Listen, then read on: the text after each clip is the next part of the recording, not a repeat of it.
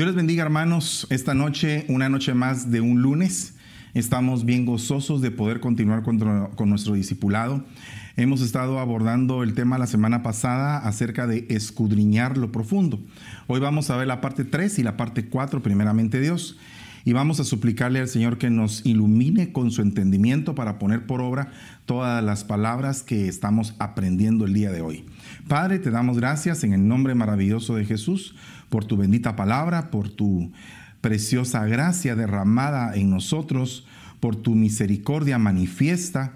Señor, te ruego, Padre, que esta noche una palabra apostólica, profética, evangelística, pastoral y magistral nos llene nuestro entendimiento de sabiduría y nos pueda llevar a dimensiones distintas de santidad, de perfeccionamiento y de gozo.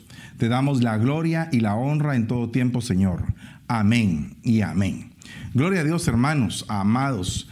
Eh, como les explicaba la semana pasada, la palabra escudriñar eh, se dice en hebreo jacar, es una de las formas como se dice, que significa penetrar, significa examinar íntimamente, también significa demandar, descubrir, también dice ser impenetrable informar, inquirir, poder saberse, preguntar, reconocer, reconocimiento. O sea que una persona que pregunta, una persona que indaga, que está escudriñando, está queriendo saber, entender. Entonces muchas veces por no preguntar nos quedamos en ignorancia. Y eso es algo bien terrible. Por eso es que tenemos que resolver nuestras dudas, no con vergüenza, sino que con pureza de corazón, eh, pedirle al Señor y también pedirle a nuestros guías, a nuestros pastores, que nos ilustren la palabra para que podamos crecer en gracia, en fe, que podamos avanzar en el amor de Dios y que podamos evolucionar espiritualmente. El día de hoy eh, me, quedé la semana pasada eh, hablando de algunas de las características de Dios como una persona que genera, que genera, que quiere comunicarse y entonces eh, estaba haciéndole un resumen la semana pasada de esto. Y el día de hoy quisiera basarme en el libro de Jeremías, capítulo 27, versículo 5. Dice, yo hice la tierra, el hombre y las bestias, que están sobre la tierra, sobre la faz de la tierra, con mi gran poder y con mi brazo extendido, y la di a quien yo quise. Y ahora yo he puesto todas estas tierras en manos de Nabucodonosor rey de Babilonia, mi siervo, y aún las bestias del campo les le he dado para que les sirvan. Imagínate el poder que Dios había conferido a Nabucodonosor, que era su siervo, sin embargo, un siervo que vivía en ignorancia. ¿Y por qué vivía en ignorancia? Pues porque era un siervo que adoraba a otros dioses. De hecho, levanta una estatua. De hecho, pide que adoren a la estatua. O sea que el hombre en cuanto a su adoración, en cuanto a su conocimiento de Dios, era totalmente limitado. O sea que Dios sabía que Nabucodonosor era su siervo, pero Nabucodonosor no sabía que era siervo de Dios. Entonces aquí hay un punto muy importante porque hasta el servicio, hasta la posición, el cargo que uno en algún momento tiene en la vida, debe de saber que fue conferido por Dios para hacer cumplir su propósito. Pero este hombre no lo sabía. Y dice Daniel 2.1, en el segundo año del rey Nabucodonosor, este tuvo sueños y se turbó su espíritu y no podía dormir. Entonces el generador, que es Dios, comunica a su siervo Nabucodonosor un mensaje, manda un mensaje, pero el mensaje está encriptado. El mensaje nadie lo, nadie lo puede discernir o entender o escudriñar. Es un mensaje inescrutable, no tiene, no tiene forma de cómo poderse entender, no tiene huella, no tiene rastro. De tal forma es el sueño que al mismo rey se le olvida el sueño. Y entonces cuando llama a los, a los ah, magos les dice, quiero que ustedes me revelen el sueño. Y cuando les dicen, bueno, ¿qué sueño es? Mm, ustedes revélenmelo porque ni yo sé cuál sueño es. Imagínense ustedes cómo ha de haber estado de escondido ese sueño, cómo ha de haber estado encriptado, que solo había una persona que tenía la forma como poder escudriñar, escrutar, eh, descubrir ese, ese misterio. Entonces, fíjese bien que acá, en este cuadro que le estoy exponiendo en la pantalla, hay un cuadro que nos han explicado por mucho tiempo en cuanto a la doctrina y hay oyentes, creyentes, discípulos, siervos y amigos. ¿Y qué tiene que ver con Nabucodonosor esto? Bueno, eh, ¿realmente Nabucodonosor podría haber sido un oyente? Porque creyente no era. Y tampoco, mucho menos un discípulo, ni tampoco un siervo. Pero, ¿y Daniel qué era? Dice que Daniel, según lo que a él mismo le dijeron cuando eh, eh, le preguntaron si estaba vivo en la cueva de los leones, dijeron, Daniel, siervo del Dios Altísimo, siervo del Dios Altísimo. Entonces es bien tremendo porque aquí hay estaturas. Estaturas para poder ir entendiendo cada vez más las profundidades. Por ejemplo, cuando, cuando Sodoma y Gomorra iban a ser destruidas, Dios habló con su amigo Abraham y le dio a conocer el plan que él tenía. Y entonces Abraham tuvo la oportunidad de interceder y estaba intercediendo por su sobrino Lot. Entonces, cuando hay una amistad, hay un grado de revelación. Cuando hay un servicio, hay un grado de revelación. Cuando hay un discipulado, hay un grado de revelación. Cuando es uno creyente, tiene otro grado de revelación. Pero en el caso de los oyentes, el problema es que tal vez Nabucodonosor en algún momento había oído del Dios de Israel, porque de hecho eh, él había conquistado la nación de Israel, ha de haber oído hablar de su Dios, pero era solamente de oído. Por lo tanto, las revelaciones de ese Dios no le llegaban totalmente, sino que simplemente a nivel de oyente. Así lo quiso Dios con él. Con Faraón fue un poco distinto, pero eso es otro tema. El punto es que aquí Nabucodonosor estaba en una calidad de oyente. Pero dice que un creyente es el que aquel que ya empieza a conocer acerca de Cristo, de su evangelio. Entonces lo que le corresponde a un creyente es conocer los rudimentos. Los rudimentos son principios elementales de nuestra fe para alcanzar madurez y la perfección en Cristo. Eso sería el atrio, el atrio.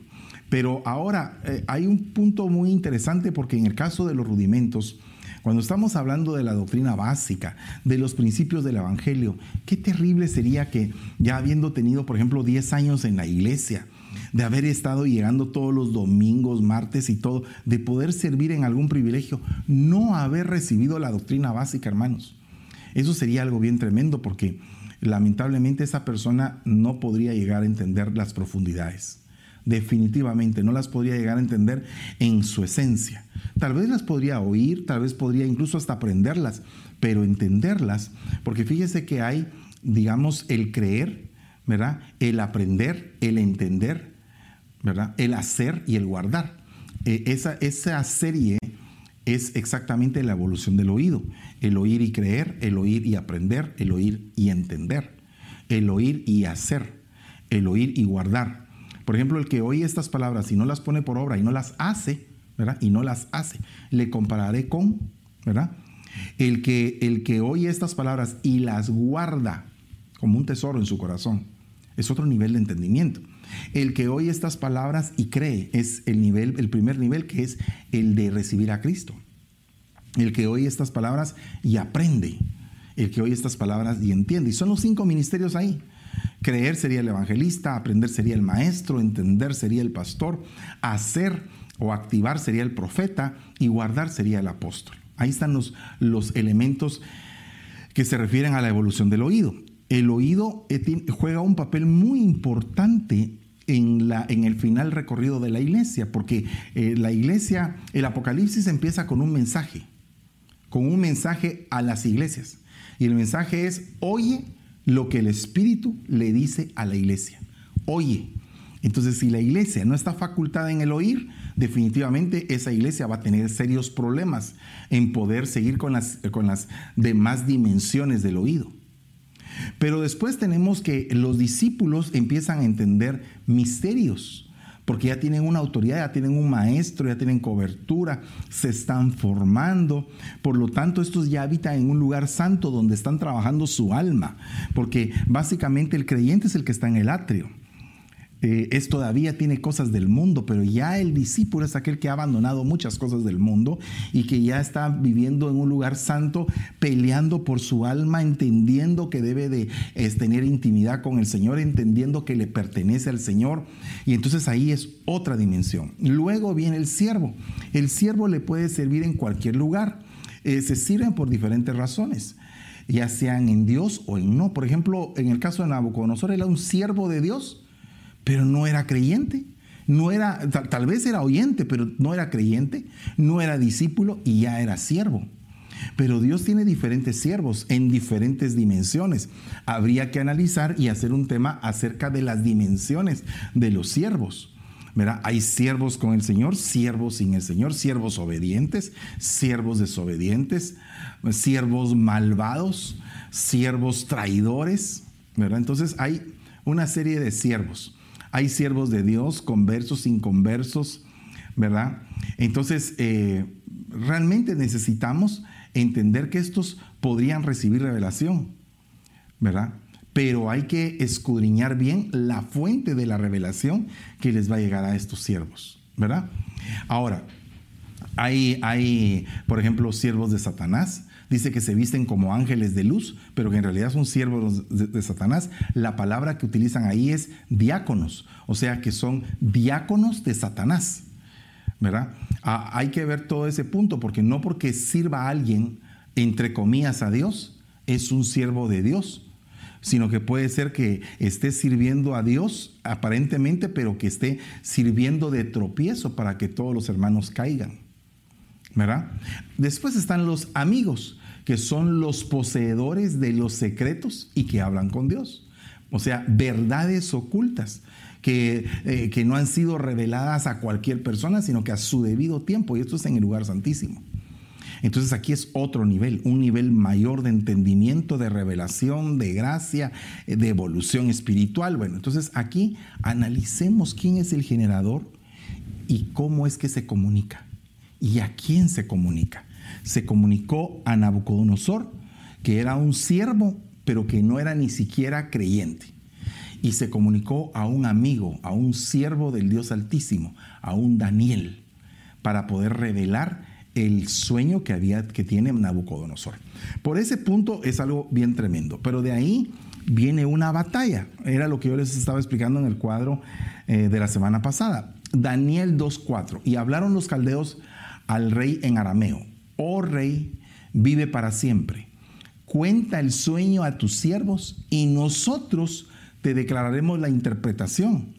Los caldeos respondieron al rey y dijeron, no hay hombre sobre la tierra que pueda declarar el asunto al rey, puesto que ningún gran rey o gobernante jamás ha pedido cosa semejante a ningún mago, encantador o caldeo. Era lo que yo les decía.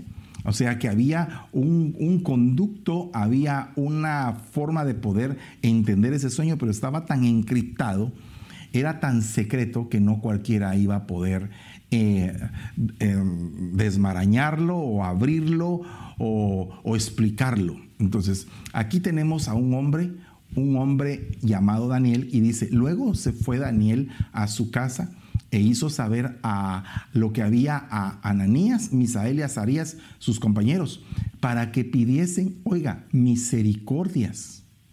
Fíjese cómo, cómo fue la petición. Misericordias del Dios del cielo sobre este misterio, a fin de que Daniel y sus compañeros no pereciesen con los otros sabios de Babilonia. Entonces el secreto fue revelado a Daniel en visión de noche, por lo cual bendijo Daniel al Dios del cielo. Entonces ahí fue donde él recibió la revelación y fue una persona que escudriñó el misterio, que lo inescrutable, lo que costaba encontrarle el rastro, él le encontró rastro. Entonces viene un mensaje, una revelación, un sueño que transformó la vida de todos en Babilonia desde, desde el rey que recibió el sueño hasta los incluso magos y caldeos que, que inmediatamente les fue perdonada la vida. Entonces mire lo que dice acá. En Daniel 2.27 dicen, Daniel respondió delante del rey diciendo, el misterio que el rey demanda, ni sabios, ni astrólogos, ni magos, ni adivinos lo pueden revelar al rey. Entonces fíjese que hay tres niveles, sabios, astrólogos, magos, adivinos, perdón, cuatro niveles. Habría que analizar que este, este sueño estaba a un nivel superior al de todos estos, a estas cuatro dimensiones. Que estos tenían algún tipo de revelación que saber de dónde venía, pero sabemos que de alguna forma ha de haber sido por influencia de Satanás o de algún tipo de, espíritu que tiene ese tipo de, de cualidad. Entonces dice, pero cuando, pero hay un Dios en los cielos, el cual revela los misterios, y él ha hecho saber al rey Nabucodonosor lo que ha de acontecer en los postreros días. He aquí tu sueño y las visiones que has tenido en tu cama. Cuando él terminó de hablar, en el 2.46, el rey Nabucodonosor se postró sobre su rostro y se humilló ante Daniel. Fíjese el punto, se humilló el siervo que, que no creía, que no era creyente, se humilló ante Daniel y mandó que le ofreciesen presentes e incienso. El rey habló a Daniel y dijo, ciertamente el Dios vuestro es Dios de dioses y Señor de los reyes y el que revela los misterios pues pudiste revelar este misterio. Entonces, fíjate este punto porque yo quisiera leerte a continuación todo lo que dice Daniel 2.20 en adelante y tú lo puedes ver en la pantalla. Y Daniel habló y dijo, sea bendito el nombre del Dios de, siglos en siglos, porque suyos son el poder y la sabiduría. Él muda los tiempos y las edades quita reyes y pone reyes, da sabiduría a los sabios y la ciencia a los entendidos. Él revela lo profundo y lo escondido, conoce lo que está en tinieblas y con él mora la luz. A ti, oh Dios de mis padres, te doy gracias y te alabo, porque me has dado sabiduría y fuerza, y ahora me has revelado lo que te hemos pedido, pues nos has dado a conocer el asunto del rey. Entonces fíjate todo lo que, eh, cómo Dios se mostró a Daniel y, quién era Dios para Daniel. ¿Cómo es que Daniel lo miraba? ¿Con qué respeto, con qué admiración, con qué adoración miraba Daniel al Señor? Entonces acá definitivamente todo esto, todo eso trajo una transformación, una transformación impresionante para el pueblo de Babilonia. Entonces ah, ah, dice que se emitió una conducción, un conducto para que engrandeciesen a Daniel y que, hicieran una estatua y que todos se postren. Entonces engrandecieron a Daniel, no entendieron el sueño, eh, o sea, posiblemente oyeron la interpretación, pero no la entendieron porque siguieron haciendo lo malo delante de los ojos del Señor. Entonces el rey engrandeció a Daniel y le dio muchos honores, grandes dones, y le hizo gobernador de toda la provincia de Babilonia y jefe supremo de todos los sabios de Babilonia. El rey Nabucodonosor hizo una estatua de oro cuya altura era 60 codos, 6 codos de anchura y levantó y la levantó en el campo de Dura en la provincia de Babilonia. Estas, ah, esta estatua tenía el 666. Tenía 60 codos de alto, 6 codos de ancho y, y, todos se postraban al sonido de 6 instrumentos. O sea que había un 666 ahí.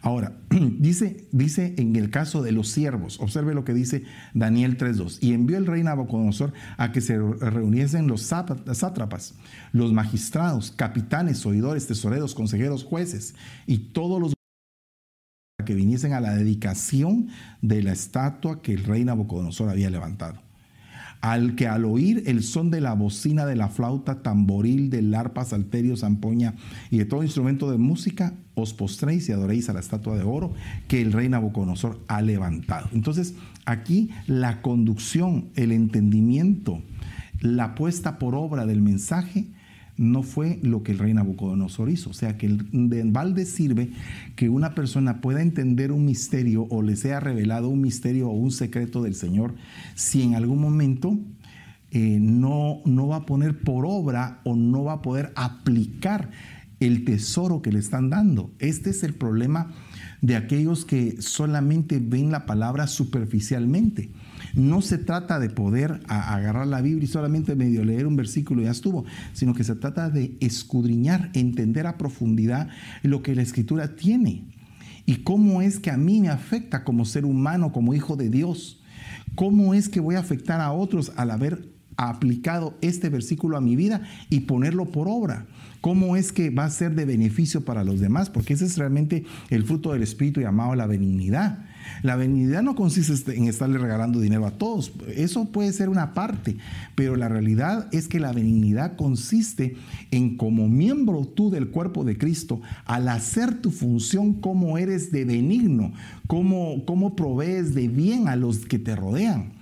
Entonces, cuando tú estás en la comunión de tus hermanos, lo que tienes que hacer es ser una persona de bien, una persona que proyecta y que, eh, ministra alegría, que ministra gozo, que estás contento y que vas dejando lecciones de vida y que todos se acercan y están continuamente en un buen contacto contigo y tú entregando lo mejor que tienes de parte de Dios para ellos. Eso es una persona benigna, la que está eh, haciendo su función. En el caso de Nabucodonosor, aquí él no estaba haciendo la función correctamente. En el caso de Daniel, sí estaba haciendo la función correctamente. O sea que él había interpretado el sueño, sabía lo que venía, sabía los tratos que Dios iba a tener con Nabucodonosor y definitivamente se estaba preparando para todo eso y sabía que la estatua era parte de la ignorancia de Nabucodonosor en cuanto al conocimiento de Dios. Después, fíjese que aparece otra situación. En Daniel 3.8 dice, por esto en aquel tiempo algunos varones caldeos vinieron y acusaron maliciosamente a los judíos y hablaron y dijeron al rey Nabucodonosor, rey, para siempre vive. Hay unos varones judíos los cuales pusiste eh, sobre los negocios de la provincia de Babilonia, Sadrach, Mesach y Abednego. Estos varones, oh rey, no te han respetado, no adoran tus dioses ni adoran la estatua de oro que has levantado. Entonces, estos no eran siervos cualquiera, eran siervos del rey, de Nabucodonosor. Si el rey no tenía entendimiento, ¿cómo podían estar también de entendidos los siervos? O sea, los siervos tenían actitudes básicamente de siervos de Satanás que querían eh, tratar la manera de atacar a aquel que había sido usado por Dios para grandes cosas. Entonces, mira hermano, ¿cuántas veces nos encontramos con gente que es sierva o siervo de Satanás? Por ejemplo, Pablo, cuando estaba delante de Sergio Paulo, y Bar Jesús se oponía a él. Eh, eh, eh, básicamente, Bar Jesús venía a ser un siervo de Satanás que estaba estropeando a Sergio Paulo en el camino de la salvación. Entonces ahora, ¿cuántas personas en algún momento se han infiltrado o están en la iglesia teniendo apariencia de siervos, pero que realmente no están haciendo las cosas como son? Entonces aquí hay un punto muy delicado. ¿Verdad? Aquí hay receptores. Entonces, cuando una persona tiene un receptor, cuando una persona tiene, eh, oye, perdóneme la redundancia, oye en su oído lo que quiere oír y no lo que es la realidad y la verdad. Porque, por ejemplo, cuando se entrevistó Jesús con Poncio Pilato, ¿verdad? Eh, Poncio Pilato quería oír pero no quería aceptar la verdad. Entonces es bien tremendo todo esto porque hay mucha gente que está con comezón de oídos de tal forma que esa es una enfermedad terrible del último tiempo, donde todos quieren comer cualquier tipo de doctrina, cualquier tipo de enseñanza. Y entonces ahora hay, por ejemplo, cristianos que tienen doctrinas budistas, hay cristianos que tienen doctrinas, por ejemplo, tibetanas, hay cristianos que practican la nueva era, hay cristianos que practican la ciencia cristiana y así sucesivamente. Hay diferentes tipos de tendencias cristianas que están mezcladas con otras corrientes filosóficas, religiosas y de diferente índole. Y entonces ya no hay una pureza de espíritu. Ya, no hay una pureza, sino que hay una contaminación, una confusión. Y de hecho, al ser Babilonia la cabeza de esa estatua, que fue lo que explicó Daniel, y Babilonia significa confusión, es que iba a venir un movimiento de confusión a toda la tierra. Y si usted ve ahora, si usted analiza las, incluso las mismas redes sociales, están eh, de alguna manera... Eh, eh, poniendo información que mucha de esa información no es, no es verdadera. Y entonces como es tanta la información, como es tanto lo que entra en esas redes, hay gente que se cree muchas cosas porque simplemente se ponen ahí. Entonces la gente es llevada de aquí para allá y unos van creyendo una cosa y otros van creyendo otra. Y entonces, hermano, pero entonces cómo vamos a llegar a la verdad? ¿Cómo vamos a llegar a saber qué es la verdad en un mundo tan confundido, tan lleno de opiniones, de criterios y que todo el mundo puede expresar ahora con libertad cuánto criterio, cuánta cosa puede creer? Y aparte de eso, se están estableciendo leyes para poder meter ideológicamente cuestiones que naturalmente no son, no son realmente de un, eh, con un respaldo válido. O sea, eh, naturalmente, si tú analizas a, la creación, hay hombre y mujer. Pero ideológicamente entonces habrían otra gran cantidad de, de distorsiones o de diferencias. Y entonces eso ahora se está volviendo eh, una ley. Hay que tener un respeto para esto, respeto para aquello, respeto para acá, tolerancia a esto y esto y esto y esto. Y entonces hay una confusión, confusión de identidad en el hombre, confusión de madre en la mujer, confusión del concepto de familia, confusión en el concepto de, de la educación de nuestros hijos, confusión religiosa, confusión económica, confusión científica. Y entonces el mundo está colapsando porque hay desinformación hay deformación y entonces la gente no está teniendo una formación adecuada. ¿Cómo podemos hacer? Volviendo a las sendas eternas. Paraos en los caminos, dice, porque hay muchos caminos ahora. Ok, paraos en los caminos y voltea tu mirada hacia las sendas Olam, hacia las sendas eternas. Solamente en lo eterno vas a poder tener la seguridad y la confianza de poder estar en la verdad. Y entonces dice, he aquí nuestro Dios, a quien servimos, Ananías, Misael y Azarías, puede librarnos del horno de fuego ardiendo. Y de tu mano, oh rey, nos librarás. Y si no, sepas, oh rey, que no serviremos a tus dioses, ni tampoco adoraremos a la estatua que has levantado. Si tú te das cuenta, si dice tus dioses es porque Nabucodonosor era politeísta. Por lo tanto, lo que, lo que vino a ser Dios para Nabucodonosor, el Dios de Daniel, es un Dios más. Oh, tu Dios es de veras, es un Dios de dioses, porque, wow, ¿cómo es que revela este misterio? ¡Hala, qué tremendo! Pero no, no lo conocía, aunque Dios sí lo conocía a él. Aunque Dios ya tenía formulado un trato que cambiaría su corazón. Y un trato en el cual llegaría este rey a declarar que no había ningún otro Dios como el Dios de Israel. Entonces, este punto es algo muy importante. Porque dice Daniel 3:24, entonces el rey Nabucodonosor se espantó y se levantó apresuradamente y dijo a los de su consejo, ¿no echaron a tres varones atados dentro del fuego? Ellos respondieron al rey, es verdad, oh rey. Y él dijo, he aquí yo veo cuatro varones sueltos que se pasean en medio del fuego sin sufrir ningún daño y el aspecto del, cuatro, del cuarto es semejante a hijo de los dioses. Entonces aquí hay otro punto, que eh, Nabucodonosor empezó a entender que era el Dios de ellos, pero no era el Dios de él. O sea, empezó a entender que había un Dios todopoderoso para los otros, pero no para él.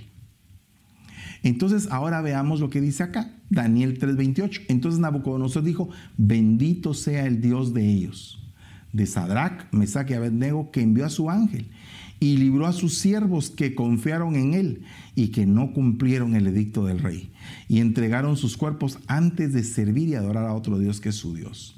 Entonces aquí se levantó un edicto, se levantó una declaración, pero conforme Nabucodonosor iba haciendo declaraciones, iba entendiendo, entendiendo. Entonces una persona que escudriña, una persona que medita sobre lo que sucede, es una persona que llega a tener un entendimiento. Es bien tremendo que Nabucodonosor llegó a tener un entendimiento, pero tuvo que pasar por diferentes tipos de proceso hasta el punto de recibir rocío sobre su cabeza. Entonces, aquí podemos ver una cosa. Daniel 4:16, su corazón, dice, sea cambiado y le sea dado corazón de bestia. Y pasen sobre él siete tiempos. Este es aquí, aquí es donde se está emitiendo un edicto.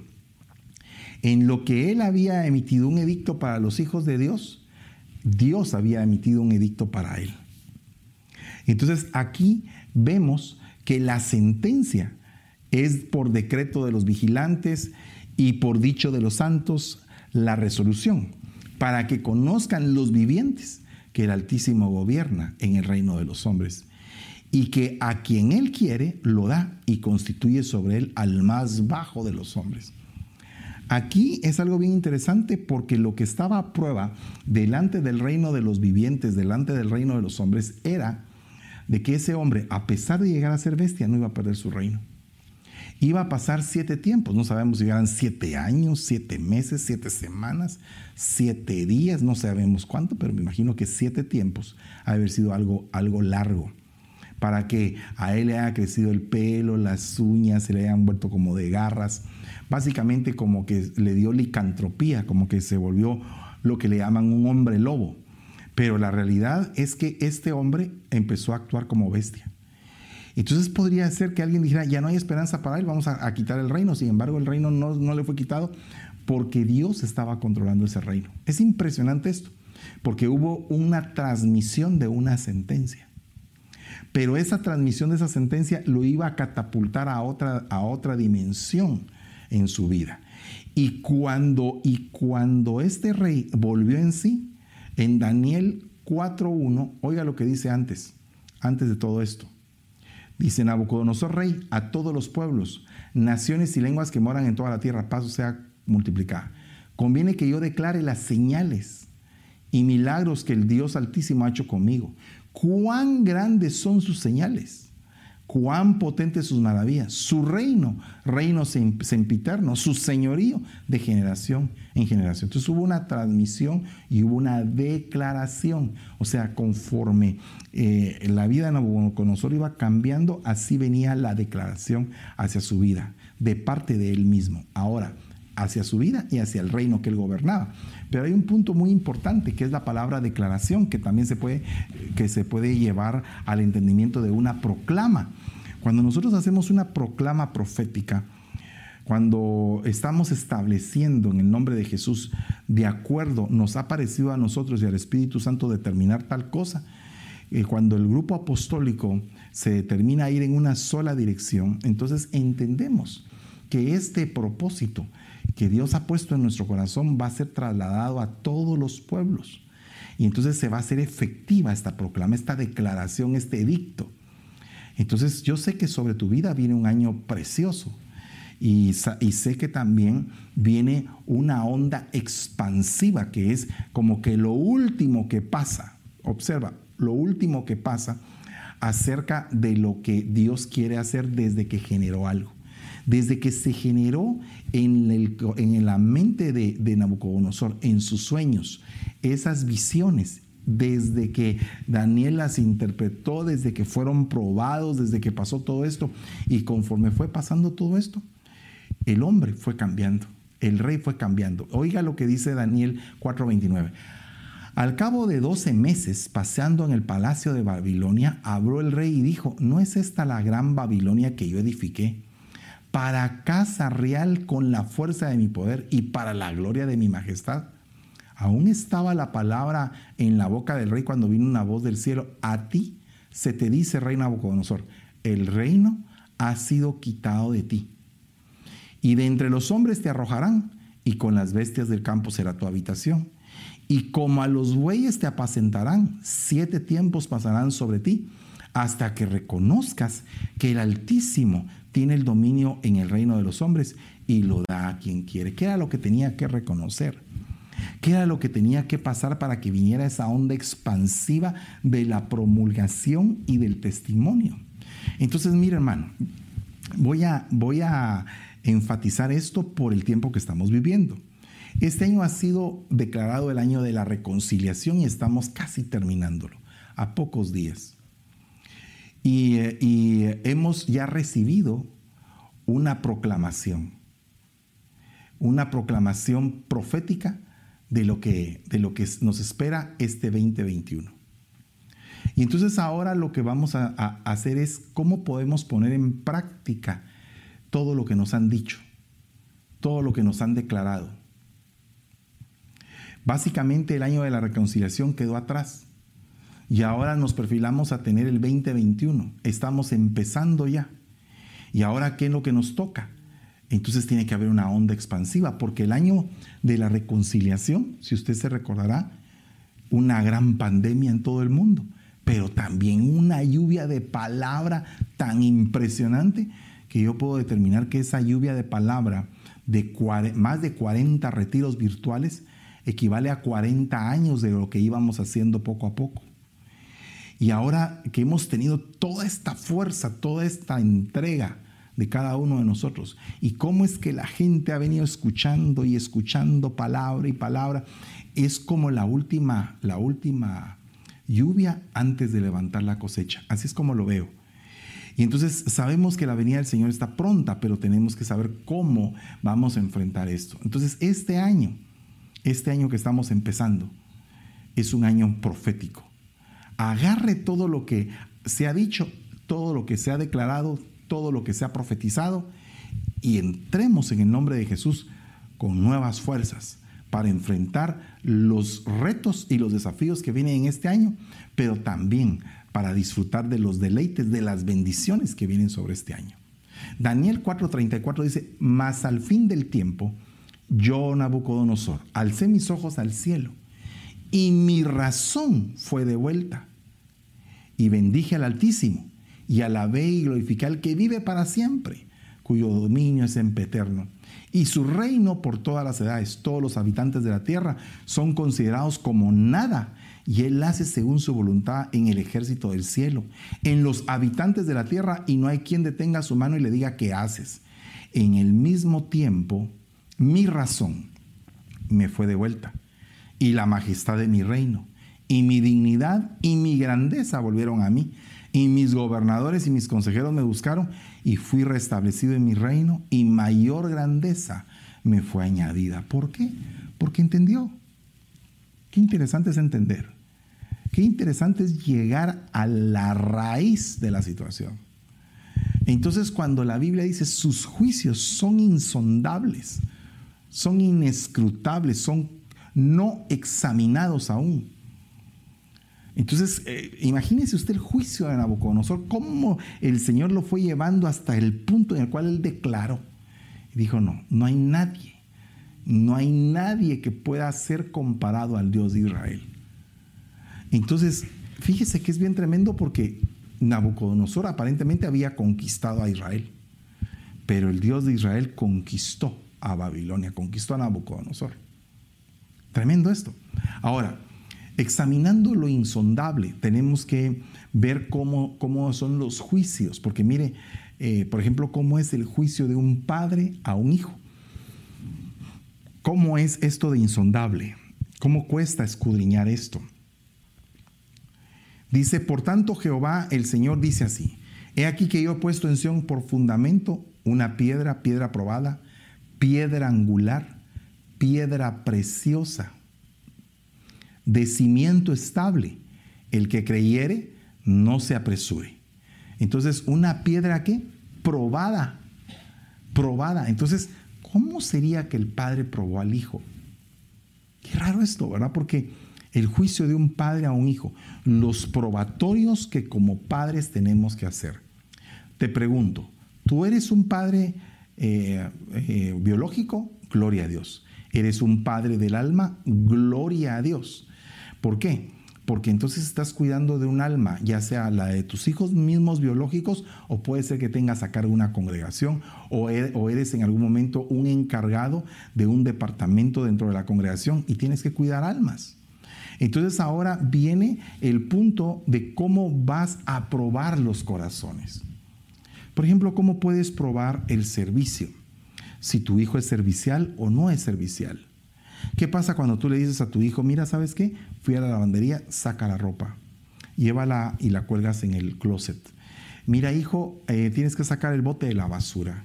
Le estás enseñando, pero a la vez le estás, le estás probando qué tan servicial es. ¿Cómo es que va a ser servicial después? Si va a ser atento, si no va a ser atento. Digamos, siempre le sirve su comida, pero hay un día en que tú lo quieres probar. ¿Qué hace cuando, cuando no le sirves la comida? Puede ser que tu hijo se levante y te vaya a pedir, papá, quiero comer o mamá, quiero comer. Y él no se sirva. Puede ser que él vea que sus papás, por ejemplo, están descansando y él agarrar un sartén y hacer su comida y comérsela. Y cuando uno pregunta, ¿ya comiste? Ya, ya comí. O sea, se sirvió solo, tiene autonomía, tiene independencia, criterio. ¿Qué pasa cuando de repente está en una situación de crisis? Cuando, por ejemplo, eh, se le arruinó el carro eh, en la carretera o tiene algún tipo de problema. ¿Cómo le pruebas? ¿Y cómo lo pruebas espiritualmente? ¿Cómo le pesas su corazón? ¿Cómo le hablas al corazón de tu hijo? Entonces son cosas que al final van a tener sus consecuencias. Si son buenas, alabado sea Dios porque tus hijos van a crecer, porque van a ser probados en todo. Acuérdate que el Señor Jesucristo fue probado en todo, probado en todo. Entonces eso significa que como hijo tiene que ser de alguna manera examinado, tiene que pasársele exámenes para ver cómo los va pasando, para ver su evolución. Entonces nosotros como padres, ¿será que probamos a nuestros hijos? ¿Será que realmente sondeamos, sondeamos qué es lo que hay en la, profundidad de ellos? ¿Será que ellos se descubren ante nosotros y nos cuentan sus problemas y se sientan y pueden llorar, pueden hablar, pueden de alguna manera reírse con libertad con nosotros? O, nuestros hijos guardan, eh, ocultan y todo porque nos tienen miedo. Entonces, todo ese punto hay que verlo. Porque mire lo que dice acerca del juicio, juicio din, Ese es otro tipo de juicio. Y, oiga lo que dice, el rey se sienta en el trono de juicio, con su mirar disipa todo mal. Solo la presencia del rey disipa el mal, o sea que disipa con la autoridad cualquier tipo de mal. Yo me recuerdo de que en algún momento cuando, cuando mi pastor ha llegado a algunos lugares donde hay conflictos incluso entre, entre ministros, solo llega él y como que el mal se disipa, como que la presencia misma de alguien que va a ejecutar un juicio inmediatamente calma los ánimos y se baja el tono de todas las cosas. Entonces yo me pongo a meditar con eh, esto porque cuando Dios nos embiste de autoridad, nos enviste de autoridad para poder escudriñar la profundidad y ejercer buenos juicios y no aprovecharnos y hacer juicios que son parciales o injustos. Entonces tenemos que ser cuidadosos porque eh, eh, lo que hizo Salomón cuando sacó la espada para partir al niño, wow, eso es algo tremendo. Yo me pongo a pensar en la sabiduría, en la profundidad. Cómo fue que él penetró en el corazón de la madre, cómo fue que lo analizó y llegó al entendimiento de que la única forma era probar el corazón de la madre. ¿Quién era la verdadera madre? Era la que inmediatamente iba a sacar el sentido de protección por su hijo. Impresionante. Una verdadera madre protege, dijo Salomón. Alguna vez alguien podría decir, ¿y si no era la verdadera madre? Pues si no era la verdadera madre, actuó como que lo fuera. Pero yo lo que creo es que sí era la verdadera madre porque la Biblia lo dice. De ahí tenemos eh, el juicio de un joven. ¿Cómo es el juicio de un joven? Examinando lo insondiable. Esa palabra se dice dea, ese tipo de juicio, ¿verdad? Que es eh, un, juicio de, de, opinión, de saber. Es un juicio más orientado a la sabiduría. Y respondiendo Eliú, hijo de Baraquel Busita, dijo, yo soy joven y vosotros ancianos.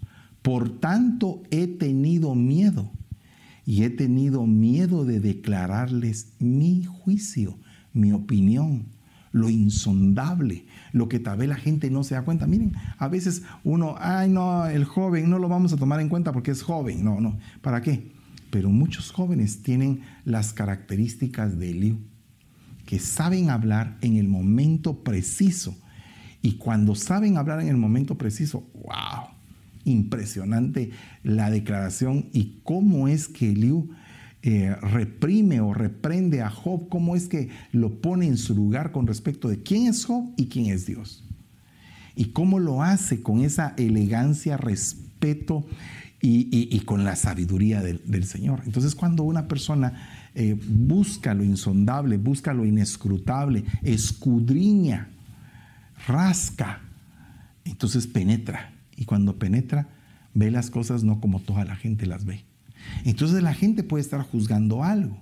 Todo el mundo puede tener una opinión, Pero la realidad es que el juez que está en la corte, que ha analizado los atenuantes, agraviantes, ha oído al defensor, ha oído al fiscal, testigos y todo, tiene una visión, un entendimiento más amplio que toda la gente que se dedica solamente a juzgar y a criticar.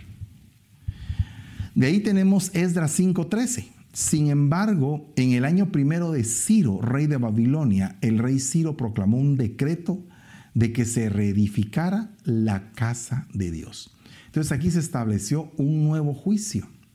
O sea, se, se obvió lo anterior y se estableció un nuevo decreto. ¿Verdad?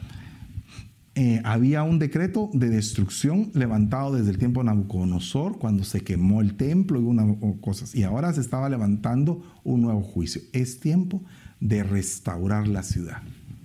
Entonces este juicio se llama Tim, es tiempo de restaurarlo todo.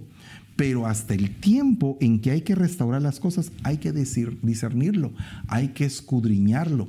Entonces, eh, hay personas que quieren la restauración inmediata y muchas veces lo que se necesita es sazonar para saber realmente qué es lo que hay en el corazón. He visto en el caso de muchos matrimonios, muchos matrimonios, he visto eso, que no se sazonan. Y cuando quieren ser restaurados no tienen la paciencia para ser restaurados. Entonces, todo tiene su tiempo bajo el sol, todo tiene un tiempo, hay tiempo de, de romper y hay tiempo de coser.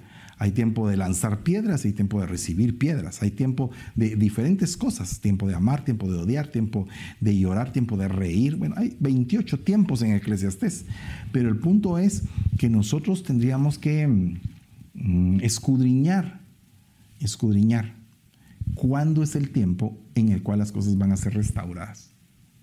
Ese es un tipo de juicio que se tiene que levantar.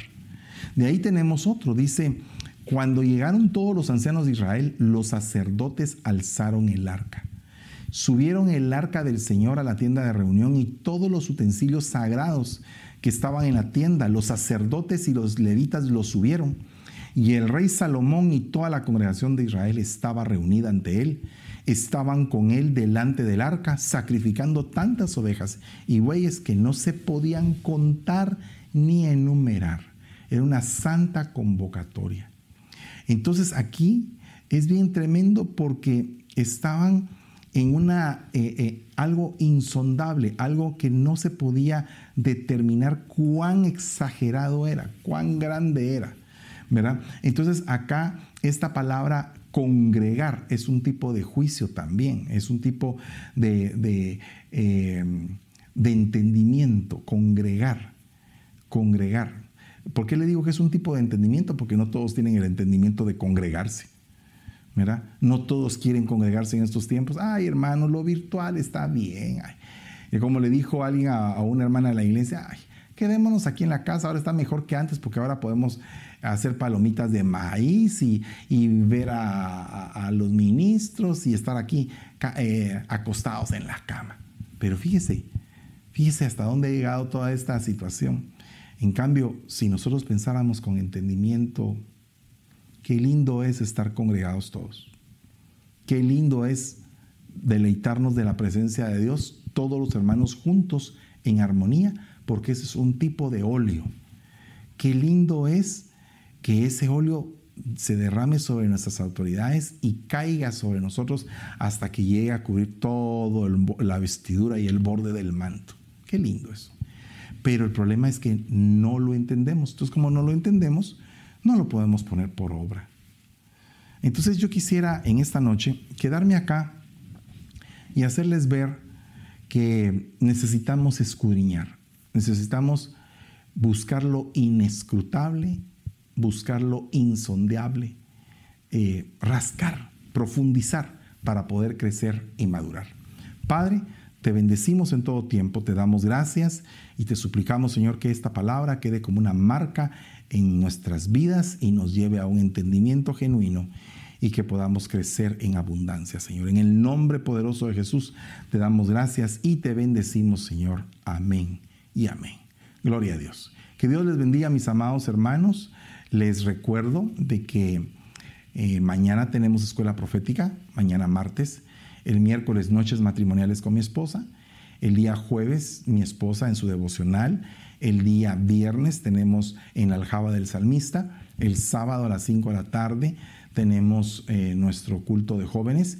Y el domingo a las 9 de la mañana y a las 11 y 30 de la mañana nuestros devocionales normales. Que Dios les bendiga. Les deseo una excelente noche. Bendiciones a todos.